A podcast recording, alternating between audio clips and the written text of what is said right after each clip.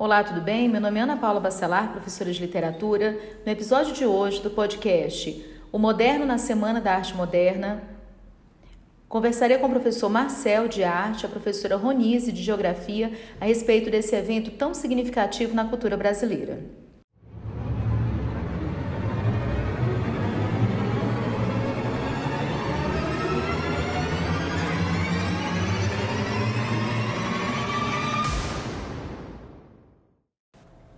A justificativa por esse tema se deve ao fato de que até hoje o modernismo é o tema mais cobrado em grandes exames, como por exemplo o exame do ensino médio, o Enem, que desde a sua criação em 1998 traz como principal estética literária justamente o modernismo.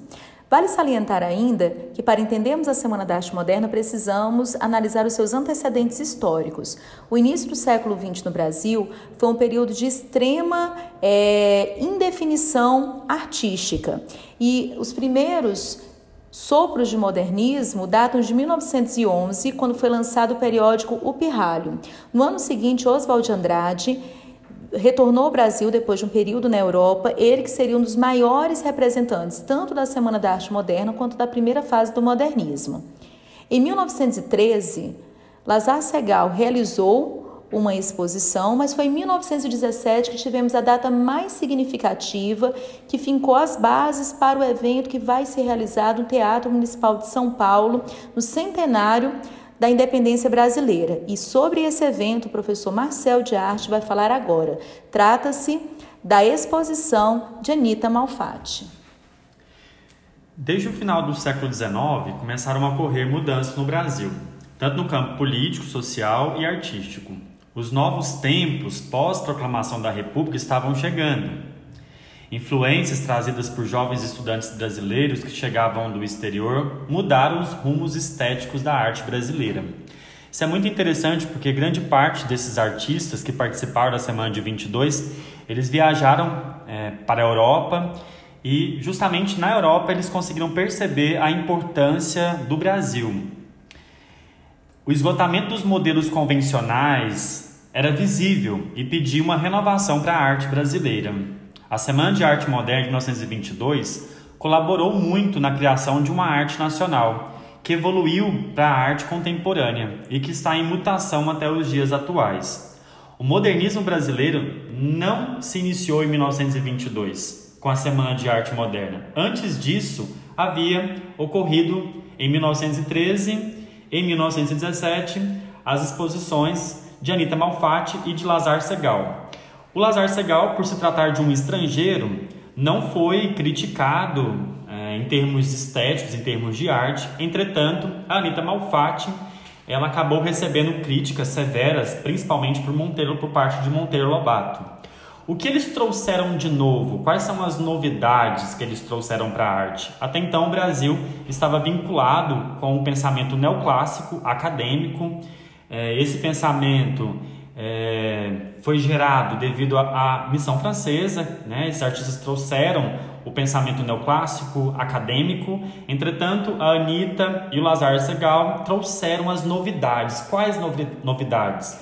As influências vanguardistas é, do dadaísmo, surrealismo, expressionismo, o fauvismo, e foram essas influências que modificaram e transformaram a arte brasileira. Entretanto, para ser um artista moderno brasileiro, não bastava copiar as vanguardas artística, artísticas, era necessário criar uma arte com feição nacional. Como o professor Marcel muito bem pontuou, as reações à exposição de Anita Malfatti foram muito virulentas. A mais forte de todas elas foi justamente de Monteiro Lobato, o escritor que também era conhecido no círculo intelectual como um grande baluarte do neoclassicismo. É, Monteiro Lobato escreveu um artigo que foi publicado no estado de São Paulo, onde ele atuava como crítico. Esse artigo data do dia 20 de dezembro de 1917. Inicialmente, o artigo foi intitulado A, Proposta, a Propósito da, da Exposição de Anita Malfatti, e depois ele deu um outro título bastante sugestivo, que era Paranoia ou Mistificação. Dentre outras declarações, duas que eu pontuo aqui são bastante é, evidentes do, é, da desqualificação com a qual é, ele viu aqu aquela exposição.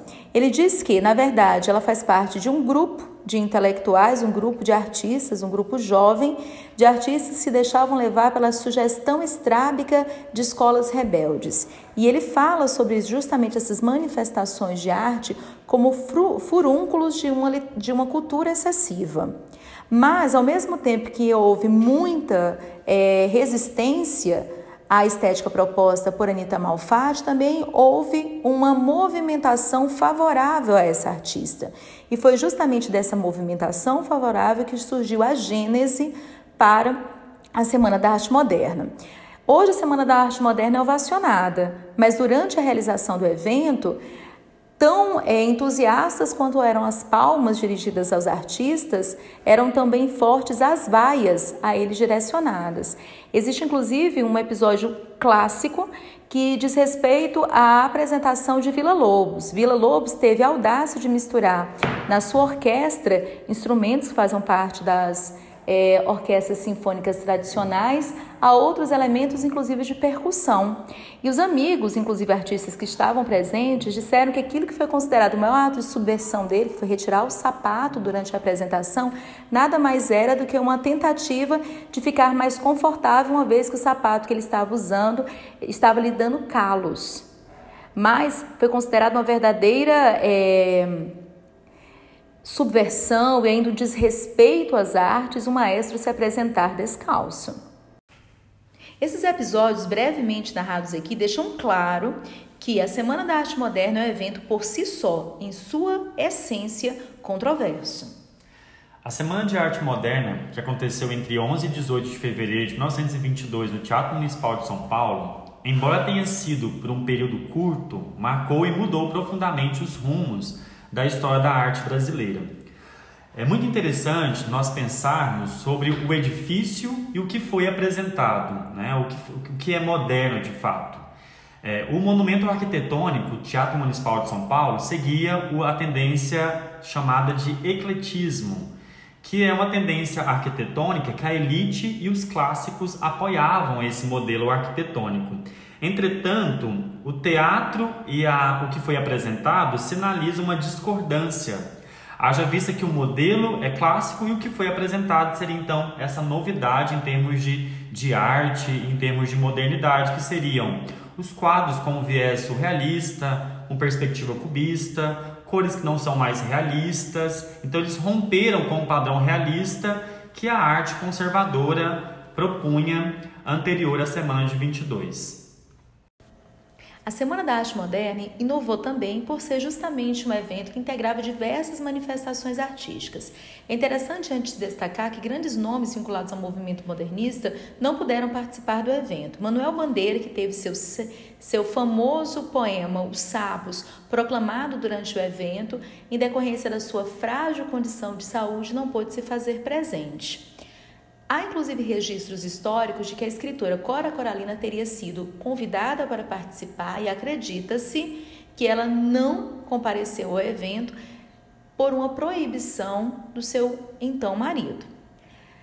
Outro grande nome, aí no campo específico da música, foi justamente Vila Lobo, já mencionado nesse podcast. E nas outras manifestações artísticas, grandes nomes emergiram, como por exemplo é, no campo das artes visuais, nós temos a Anita Malfatti, que foi a nossa principal representante. Ela rompe então com esse padrão academicista. Outro artista importante, relevante nesse contexto, seria o de Cavalcante, inclusive foi quem trouxe, quem fez ali o, o desenho da capa do catálogo da semana de 22. E outro grande nome também, que deve ser mencionado, seria do Vitor Brecheret. Ele não participa da semana de 22, entretanto, ele entregou 12 peças para que pudessem então serem expostas na semana de 22.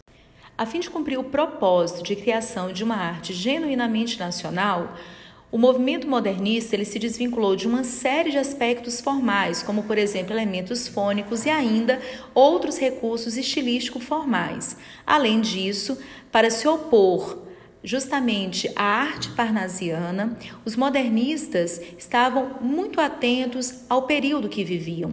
Trata-se de uma arte engajada, trata-se de uma arte que nem de longe é alienada dessa, da realidade. E exatamente por isso a professora Ronise vai nos explicar agora um pouco justamente a respeito do contexto histórico da década de 20. Então, após a primeira semana da arte moderna, teve início a primeira fase modernista, que começou em 1922 e foi até 1930. O Brasil vivia os últimos anos da República Velha e a economia mundial entrou em crise por causa da queda da Bolsa de Valores de Nova York.